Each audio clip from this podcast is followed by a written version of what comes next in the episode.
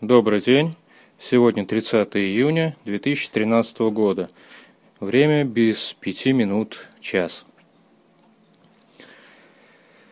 Тема сегодняшнего подкаста совсем не интересная для 99% населения, но для некоторых нежадных людей она вполне даже будет интересна. Если вы зайдете на мой сайт воровцев.ру, то с правой стороны увидите большой белый баннер от Яндекс Денег. В этом самом баннере вы можете вписать любую сумму, там по умолчанию стоит 100 рублей. Вы можете убрать один нолик, прибавить один нолик, то есть написать любую сумму по своему желанию, нажать кнопку «Подарить», перейдете на страницу оплаты и ваши денежки перейдут в мой кошелек. Что делать, если у вас нет кошелька в Яндекс Деньгах? То тогда чуть ниже баннера от Яндекс Денег вы увидите два небольших поля. В одном поле написано также 100 и рядом кнопочка «Отправить». Также вы можете поменять эту цифру 100 на любую другую цифру, но не более 15 тысяч рублей. То есть это платежная форма от единого кошелька. Идентификацию у них я пока еще не прошел. То есть все это пока в процессе. И поэтому не более 15 тысяч рублей стоит ограничение. Итак, вы вводите нужную вам сумму, нажимаете кнопочку «Отправить» и попадаете на страницу оплаты. Далее выбираете, каким способом вам заплатить. Хотите, платите напрямую со своей визы или MasterCard. Хотите, платите через какую-нибудь электронную систему.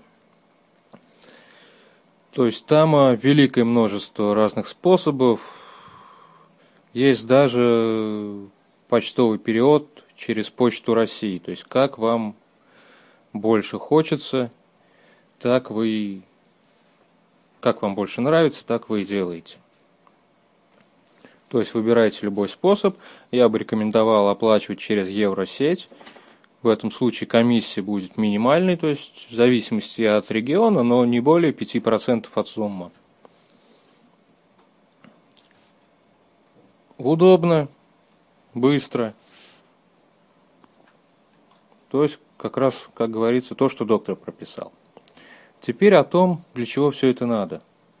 Ну, если убрать очевидный такой факт, то, что это всего лишь способ передать вам, передать деньги мне, то другой более неочевидный способ. Вы можете просто-напросто